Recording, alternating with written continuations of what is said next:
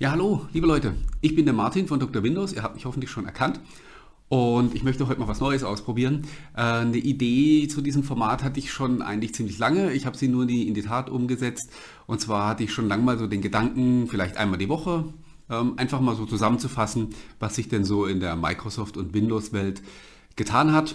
Und ja, wie gesagt, euch so eine kleine Zusammenfassung zu liefern. Jetzt bin ich äh, in zwei Punkten gespannt, nämlich A, wie kriege ich das hin und B, wie gefällt es euch? Denn äh, von eurem Feedback wird natürlich abhängen, ob daraus vielleicht eine dauerhafte Einrichtung wird. Ich mag da noch nichts versprechen. Ich stürze mich jetzt einfach mal rein und wir betrachten das mal als Versuch. Und ja, ihr sagt mir dann einfach, wie ihr es fandet. Und äh, ja, dann legen wir auch schon los. Die letzte Woche begann von meiner Seite aus mit einem kleinen Fauxpas. Ich habe äh, gemeldet, dass vermutlich Microsoft das neue Provisionsmodell im Windows Store, Microsoft Store heißt ja jetzt ja schon seit einer Weile, äh, nicht mehr ausrollen wird. Äh, hat sich dann einen Tag später erledigt gehabt. Äh, deswegen gehen wir da ganz schnell drüber weg. Ähm, es ist also jetzt so, dass Entwickler, die Consumer-Apps im Microsoft Store veröffentlichen, bis zu 95 Prozent vom Umsatz für sich behalten dürfen, nämlich dann, wenn sie die Kunden selbst sozusagen in den Store gelockt haben, also zum Beispiel durch einen direkten Link von ihrer Webseite oder durch einen E-Mail-Verteiler oder wodurch auch immer. Und ähm, wenn Microsoft noch so ein bisschen mithilft bei der Geschichte, dann äh, werden 15% Provision fällig. Das sind die Änderungen, die so im Wesentlichen in dieser Woche da in Kraft getreten sind. Ausgenommen davon sind Business-Anwendungen und sind Spiele, also alles, was über den Xbox Store auch geht, äh, da bleibt es bei diesen, bei diesen 30% Provision. Ja, so viel dazu. Dann hat sich was getan beim Windows 10 Frühjahrs-Update für den, das Frühjahr 2019, Version 19H1 oder 1903. Es geistern noch so viele Namen rum. Ich glaube, einen offiziellen Namen hat das Update noch gar nicht. Aber es geht so langsam auf die Zielgerade. Wir haben zwei neue Fastring-Builds in dieser Woche gekriegt mit äh, sehr vielen Bugfixes und sogar noch ein paar Optimierungen bei der Windows Sandbox. Äh, ein Fehler ist aber immer noch drin und der zieht sich jetzt schon seit einer ganzen Weile durch und macht mir auch so ein bisschen Sorge inzwischen. Nämlich, das betrifft Spieler. Bestimmte Games, die so Anti-Cheat-Technologien verwenden, äh, können ein, ein Bluescreen, der ja ein Greenscreen ist, im Insider-Programm verursachen. Also das System stürzt ab. Und äh, ja, daran wird jetzt schon eine ganze Weile gearbeitet und Microsoft hat auch gesagt, sie sind ähm, da von externen Partnern abhängig, was auch immer das jetzt so im Detail äh, heißen mag. Ich bin wirklich sehr gespannt, vor allen Dingen, wie man damit umgeht, wenn dann das geplante Release-Datum tatsächlich mal näher rückt und der Fehler immer noch drin ist. Ähm, sehr viel Spielraum, sich was zu erlauben, hat Microsoft da eigentlich nicht. Nach dem Debakel, muss man es ja nennen, das beim Oktober-Update passiert ist, muss das jetzt im, beim Frühjahrs-Update eben funktionieren. Ja, neben den beiden Fast-Ring-Builds gab es auch neue ISO-Dateien basierend auf der letzten Slow-Ring-Build, mit der man jetzt auch dann dieses Frühjahrs-Update auf ein nacktes System neu installieren kann. Was ist noch passiert in der Windows-Welt? Der Windows-Taschenrechner wurde Open Source und da haben ein paar Leute erstmal so ein bisschen gegrinst und das kann ich auch verstehen. Ich, mir ging es im Prinzip genauso im ersten Moment Jetzt mal ein Schlückchen trinken zwischendurch.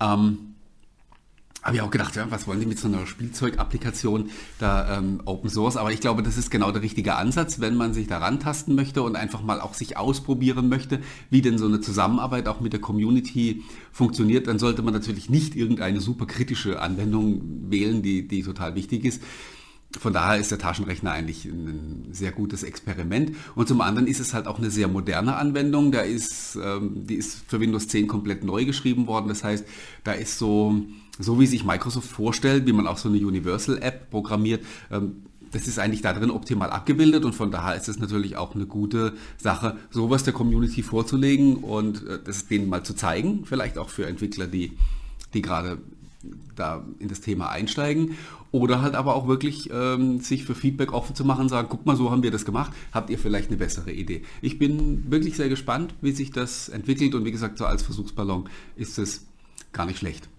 Ja, dann wurde noch gefeiert, nämlich 800 Millionen Mal Windows 10, also eine richtige Feier war es nicht, es war eigentlich nur ein Tweet, den ähm, ein Microsoft-Mitarbeiter abgesetzt hat und äh, einige von euch werden vielleicht die Webseite kennen, Microsoft by the Numbers heißt die. Da findet man jetzt eben den Hinweis, dass Windows 10 auf 800 Millionen Geräten installiert ist. Das sind Windows 10 PCs natürlich in äh, der überwiegenden Mehrzahl.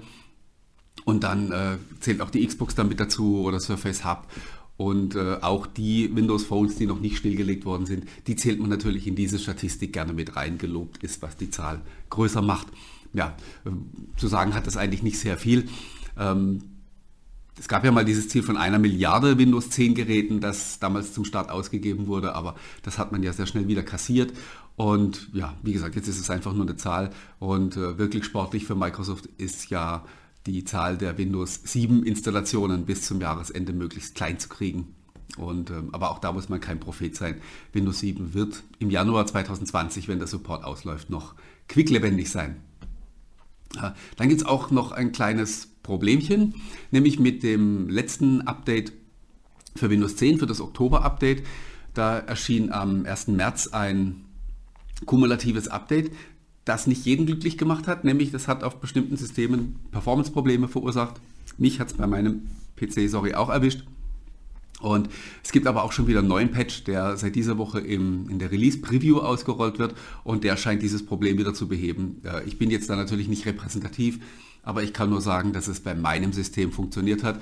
Ich bin wieder quasi auf demselben Performance-Stand wie vorher auch. Ja, ähm, dann gab es noch was Spannendes, nämlich die ähm, ersten Screenshots von dem neuen Microsoft Edge wurden geleakt, wobei ich da auch so ein bisschen vorsichtig bin. Wir hatten bei uns auf Dr. Windows auch in der Berichterstattung diese, ähm, diese Screenshots erwähnt und äh, es hat sich aber gleich auch so ein bisschen so ein Wehklagen erhoben. Viele Leute haben gesagt, hey, das sieht ja genauso aus wie Chrome. Ähm, das liegt natürlich daran, dass es äh, ja, derselbe Unterbau ist, aber ähm, man muss da wirklich noch ein bisschen vorsichtig sein ähm, das sind die allerersten Testversionen und solange Microsoft uns dann nichts vorlegt, offiziell sollten wir uns auf der Basis auch kein, äh, kein Urteil bilden. Nämlich, äh, also an der Oberfläche kann sich noch sehr viel ändern. Ich bin wie ihr auch in Sorge, dass die Dinge, die, die ich an Edge gemocht habe, ähm, nachher nicht mehr vorhanden sind. Ja, also Edge hatte ja durchaus Vorteile. Also mir hat zum Beispiel auch die Oberfläche sehr viel besser gefallen oder gefällt mir immer noch sehr viel besser. Es gibt ihn ja noch ähm, als bei, bei Chrome. Es wirkt einfach frischer und moderner und ich hoffe natürlich, dass möglichst viel davon auch in den neuen Edge rüber gerettet wird, sonst wäre ich da an der Stelle auch ein bisschen enttäuscht. Aber wie gesagt, äh, man sollte da nicht so arg viel auf die, auf die Leaks geben. Warten wir einfach ab, bis Microsoft uns die erste Preview vorlegt und auf Basis der, derer kann man dann auch wirklich sich ein Urteil erlauben erlauben. Ich hoffe allerdings wirklich, und das habe ich auch diese Woche da schon geschrieben, dass, dass Microsoft wirklich auch schon eine herzeigbare Preview uns vorlegt und nicht sowas so aus dem Status, wir haben da mal schnell in der Garage was gebastelt. Ähm, das ist so ein sensibles Thema. Microsoft Edge hat so einen schlechten Ruf und äh, Preview hin oder her, diese, diese erste Preview wird einen ersten Eindruck machen und wie man so schön sagt, eine zweite Chance auf einen guten ersten Eindruck gibt es nicht. Und deswegen hoffe ich, dass man sich im Zweifelsfall lieber ein bisschen länger Zeit lässt und uns ein bisschen länger warten lässt und dafür aber auch dann was Vorzeigbares uns vorlegt. Ja, soweit zu dem, was sich Interessantes in der Windows-Welt getan hat. Von der Xbox haben wir auch Spannendes gehört, nämlich dass die neue Konsole mit dem Codenamen Maverick vermutlich im April vorgestellt werden soll und im Mai, so lauten die Berichte, 7. Mai an den äh, Start geht, in den, in den, Verkauf geht. Aber auch da gleich wieder, Klammer auf, äh, möglicherweise nur in den USA, Klammer zu. Ähm, hier ist noch nichts angekündigt und noch nichts offiziell. Theoretisch wissen wir noch nicht mal, ob das Ding überhaupt kommt. Einfach mal abwarten, wie da die Lage ist diese neue Xbox basiert auf der Xbox One S, sagt man, hat kein optisches Laufwerk mehr und heißt deswegen All Digital Edition. Ob das jetzt wirklich dann so groß auf dem Karton steht, glaube ich jetzt eher nicht, aber äh, so lautet auf jeden Fall die Bezeichnung. Sie wird dann wohl ein bisschen kompakter sein und vor allen Dingen hofft man sich natürlich auch, dass sie dadurch deutlich günstiger wird, weil ähm, das optische Laufwerk ist nicht so ein Billigteil, wie sich manche Leute das vorstellen. Das ist ein 4K-fähiges Blu-ray-Laufwerk und das kostet schon noch Geld. Und ich bin sehr gespannt dann auch wie, tatsächlich, wie tief man den Preis drücken kann oder ob man vielleicht auch auf der anderen Seite wieder eine höherwertige Komponente reinpackt. Ich denke zum Beispiel an eine schnelle SSD. Ja, für, wäre für mich auch eine, eine Variante zu sagen, diese Digital Edition wird gar nicht viel billiger, sondern äh, verzichtet auf das Laufwerk, bringt aber auf der anderen Seite dann ähm, zum Beispiel eine viel schnellere SSD mit, was sich ja dann auch signifikant wieder auf die Ladezeiten auswirkt. Warten wir es einfach auch an der Stelle ab. Ja, dann haben wir noch gefeiert, nämlich zwölf Jahre Dr. Windows am 8. März war es soweit. Krass, ne? Also zwölf Jahre ist schon eine sehr lange Zeit und ich bin stolz und glücklich, dass wir so lange durchgehalten haben und dass es immer noch so viel Spaß macht und dass mein Team immer noch so bei der Stange ist. Ist wirklich toll und ja, wir machen weiter ne? und schauen mal, wohin, wohin uns die Reise noch führt. Der Bart ist ein bisschen grauer geworden und es lag nicht nur an Microsoft, äh, aber wir schauen da einfach mal, was die Zukunft bringt. In der näheren Zukunft sehen wir uns hoffentlich in München beim Dr. Windows Community Day 2019, den wir diese Woche offiziell angekündigt haben.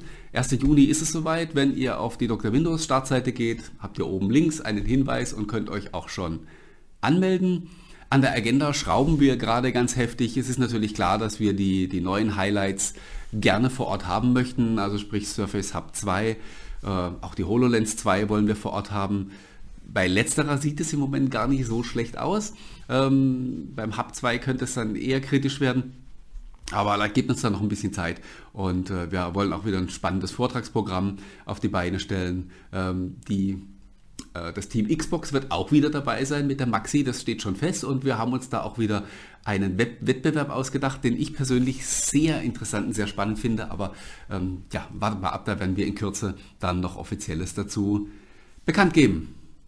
Ja, und dann haben wir noch ein Hardware-Highlight von dieser Woche, nämlich die Surface Headphones sind diese Woche an den Start gegangen. Und ja, ich als alter Jäger und Sammler von Microsoft Hardware musste die natürlich kaufen. Und ja, ich habe die jetzt seit zwei, drei Tagen im Einsatz und kann jetzt natürlich noch nicht so viel drüber sagen, außer dass sie sehr bequem sind. Ähm, dass mir das Bedienkonzept sehr gut gefällt. Also wir haben hier auf beiden Seiten das kann man hier jetzt natürlich, man sieht es gar nicht, wenn man den, wenn man den dreht. Wir haben auf beiden Seiten solche, solche Drehregler in den, in den Hörmuscheln drin. Äh, hier auf der rechten Seite, da regelt man die Lautstärke und hier auf der linken Seite kann man die Geräuschunterdrückung auch in zwölf Stufen, elf oder zwölf, weiß ich jetzt gar nicht mehr, stufenlos regeln.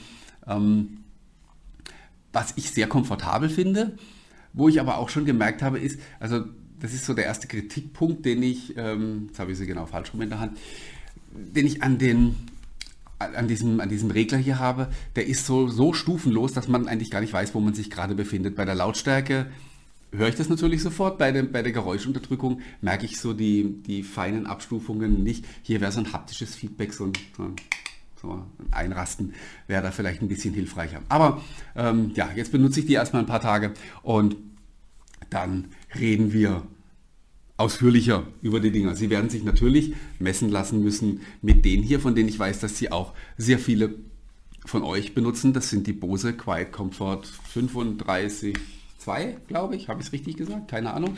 Äh, ja, mit denen werden sie natürlich klanglich äh, duellieren müssen und äh, auch in allen anderen äh, Disziplinen. Man sieht hier schon mal, also, uh, uh, wie mache ich das jetzt so? Die die Surface Headphones tragen schon mal vom Design her einfach sehr viel stärker auf. Die hier sind schon doch, doch sehr viel dezenter, aber auch das ist Geschmackssache. Warten wir mal ab. Und ich werde sie ausprobieren und werde euch dann natürlich teilhaben lassen an meinen Erkenntnissen. Dann habe ich noch ein spannendes Review für nächste Woche auf dem Plan, nämlich äh, das hier. Das ist das Yoga Book C930, ist kein neues Gerät, einige von euch werden es kennen. Ich klopfe mal an, damit es aufgeht. Aha, ganz spannende Technologie. Ähm, wenn ihr jetzt, äh, wenn ihr jetzt hier nicht seht, weil ich es eingeschaltet habe, egal. Ähm, äh, ihr seht hier unten ähm, eine Tastatur, die aber keine ist. Das hier unten ist nämlich so ein E-Ink-Display und ich mache gerade mal zu, damit man das wieder sieht. Ich hoffe, das geht dann nicht direkt wieder an. Doch geht's. Na, egal. Ähm, dann machen wir das ein anderes Mal. äh, ja, dieses Gerät ist nicht neu. Es wurde auf der IFA letztes Jahr schon gezeigt. Ist alles andere als ein normales Notebook. Dafür ist es wirklich nicht geeignet, das zu benutzen. Äh, was ich mir hiervon verspreche, sind erste Erkenntnisse und ein erstes Gefühl, wie denn in Zukunft solche Dual-Display-Geräte mit Windows 10 funktionieren können. Das hat hier so ein paar pfiffige Eigenschaften. Ich kann nämlich, wie gesagt, der, der, der untere Teil, wo wir jetzt gerade die Tastatur gesehen haben, ist ein E-Ink-Display. Ich kann das auch als E-Book-Reader verwenden. Ich kann auch die untere Seite für Notizen verwenden und die dann zum Beispiel in OneNote oder PowerPoint oder wo auch hin immer übertragen. Das ist so ein paar, sind so ein paar spannende Konzepte. Ich habe damit auch schon ein paar Tage rumgespielt. Man hat allerdings auch direkt gemerkt, woran es wirklich mangelt, ist so diese nahtlose Integration mit Windows 10. Alles, was hier so ähm, Kommunikationsfeatures zwischen normalem Display und E-Ink-Display sind, ähm, sind alles Dinge, die Lenovo selber entwickelt hat. Und da ist man natürlich limitiert. Trotzdem gibt es hier so ein, so ein paar spannende Einblicke schon, wo man sich vorstellen könnte, wo denn so ein Dual-Display-Gerät mit Windows 10 Sinn haben könnte und wo vielleicht eher nicht. Ja, und äh, das ist wie gesagt mein, mein Review, was ich für die kommende Woche geplant habe. Dann werde ich irgendeines der zahlreichen Gadgets, die hier noch rumliegen, auch testen. Ja, wenn ihr Dr. Windows aufmerksam verfolgt, äh, habt ihr es schon gemerkt, zurzeit ist jede Woche irgendein China-Gadget äh, zum Review dran. Ähm, ich werde da wirklich bombardiert momentan mit dem Zeug, keine Ahnung, die Chinesen haben da irgendwie zu viel davon und ich bin da auch ein leichtes Opfer, was das angeht, weil ich äh, probiere solche Sachen immer wieder gerne aus und dann fühle ich mich natürlich auch verpflichtet, äh, darüber zu schreiben. Und äh, mal gucken, was ich da nächste Woche aus der Krabbelkiste rausnehme. Ja, dann war es das eigentlich, was ich mit euch besprechen wollte. Und äh, ja, jetzt bin ich mal wirklich sehr gespannt auf euer Feedback, was euch hier an diesem Format gefallen hat oder vielleicht auch eher nicht so. Gebt es mir, ist kein Problem, ich halte es aus. Und ja, dann schauen wir einfach mal, wie die Resonanz ausfällt und wie mir das gleich gefällt, wenn ich mir das nochmal anschaue. Und dann werden wir einfach sehen, ob wir uns vielleicht nächste Woche wiedersehen an dieser Stelle oder auch nicht. Eine Frage werdet ihr natürlich zum Schluss noch stellen, wenn ihr mich hier vor der Kamera seht, werdet ihr sagen, hey Martin, wie sieht's denn aus? Da gab es doch mal was mit dir vor der Kamera und noch so einem anderen Typen. Ja, der OneCast ist wirklich ein trauriges Kapitel, aber glaubt mir bitte wirklich, es ist keine böse Absicht. Und wenn nicht alle Stricke reißen und nicht irgendwas Furchtbares passiert, dann sehen wir uns am kommenden Mittwoch, den 13. März um 20.30 Uhr zu gewohnter Zeit also. Ähm, zur nächsten Ausgabe des OneCast-Nummer habe ich tatsächlich selber auch schon vergessen, aber ich schaue rechtzeitig nach. Ähm, wir wollen wieder ran. Wir haben uns jetzt auch für das erste Halbjahr einige Termine ähm, schon ins Auge gefasst und auch fest geplant und äh, drückt uns die Daumen, dass es klappt und dann sehen wir uns äh, am Mittwoch. Bis dahin. Ciao, ciao.